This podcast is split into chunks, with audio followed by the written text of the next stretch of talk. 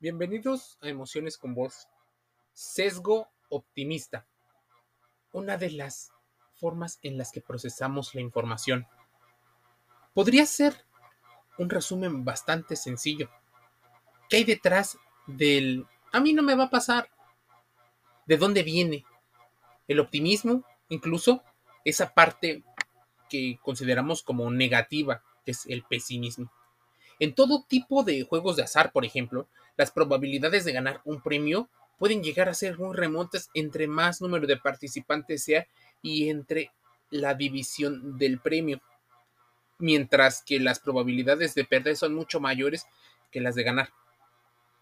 Podrías estar haciéndote las preguntas de quién lo hace, por qué lo hace, si suena lógico, si no, pero parece paradójico que a pesar de conocer estadísticas y estas probabilidades, muchas personas utilizamos las emociones para tomar decisiones. Entre las teorías psicológicas que intentan dar una explicación a este tipo de comportamientos está la del sesgo de optimismo, puesto que en evidencia se puso de manifiesto la investigación del estadounidense Neil Weinstein allá en 1980. Le llamó sesgo de optimismo, o sesgo cognitivo de optimismo. Neil Weinstein intentó demostrar o demostró que la mayoría de las personas tendemos a creer que tenemos muchas más probabilidades de encontrarnos con eventos positivos en comparación con los demás. Por el contrario, tendemos a pensar que tenemos menos probabilidades de sufrir efectos negativos que los demás. Algo así como una especie de sesgo de confirmación. De hecho, está relacionado con eso. Y en definitiva, el sesgo optimista en psicología es la explicación de por qué cada uno está convencido de que en el futuro y la suerte estarán de su lado y que ciertas formas solo le pasarán a los demás. Es más, ponte a pensarlo. También eh, podría estar relacionado con el efecto Donning-Kruger, donde nos creemos mucho más competentes de lo que en verdad somos. Este sesgo induce a una persona a creer que está menos expuesta a eventos negativos porque no está considerando el entorno. Hay una falta de criterio personal. ¿Por qué tendemos a ser, por ejemplo, optimistas o excesivamente optimistas? A la pregunta de por qué estamos tan orientados, los expertos pudieran responder que nuestro cerebro ha sido diseñado para ver el vaso medio lleno. Los factores que conducen al sesgo de optimismo, de optimismo pueden clasificarse en cuatro grandes grupos. Los estados finales deseados del juicio comparativo. Muchas explicaciones para el sesgo optimista en psicología provienen de la idea de los objetivos establecidos y los resultados esperados. Las personas tienden a considerar riesgos más bajos que el de los demás debido a la imagen que quieren proyectar. Esas explicaciones incluyen factores como la autoestima y el control percibido. Imagínense, percibido, no real.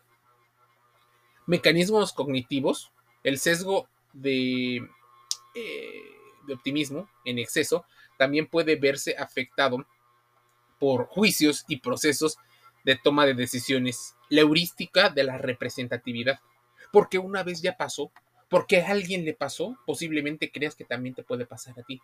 El enfoque en un sujeto individual y la distancia interpersonal de los fenómenos nos hace creer cosas que no son ciertas. Información sobre uno mismo en relación con un objetivo. La gente sabe mucho más sobre sí misma o cree saber más que sobre los demás. Por ello tiende a sacar conclusiones específicas sobre sus propios riesgos, pero tiene dificultades para sacar conclusiones sobre los riesgos de los demás. Esto produce diferencias en los juicios y en las conclusiones. Cree conocerse y ya hay un error.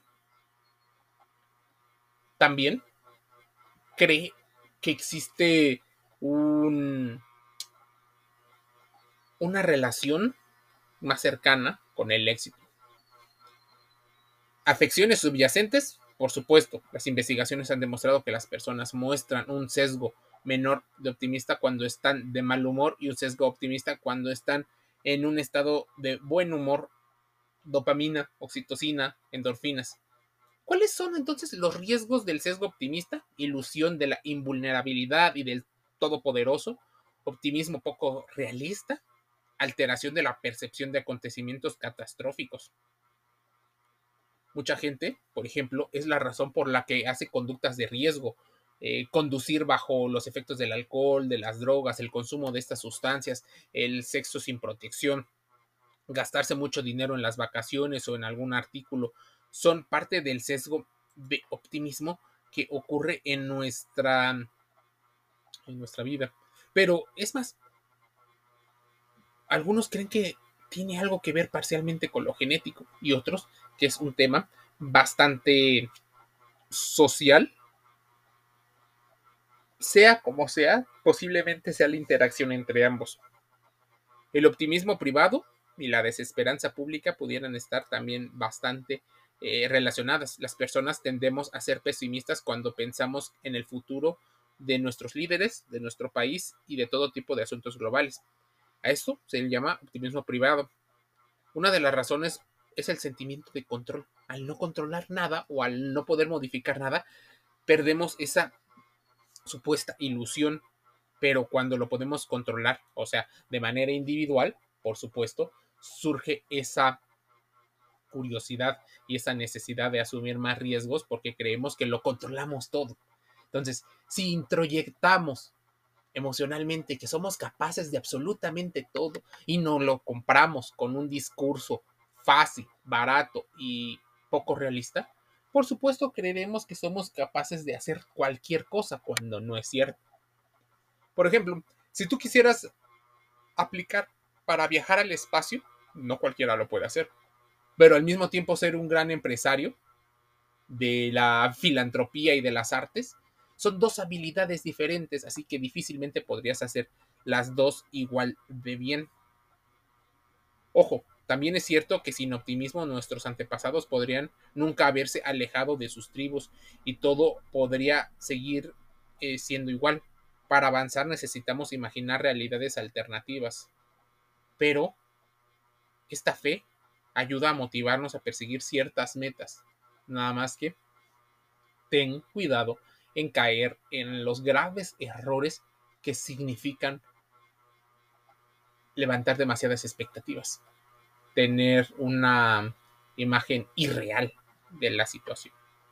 Sesgo optimista, parte de las discusiones en emociones con vos.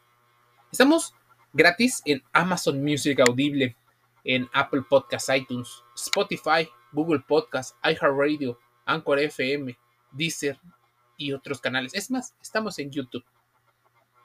Suscríbete gratis a todos los canales y escucha y reflexiona acerca de estos temas. Te envío un saludo.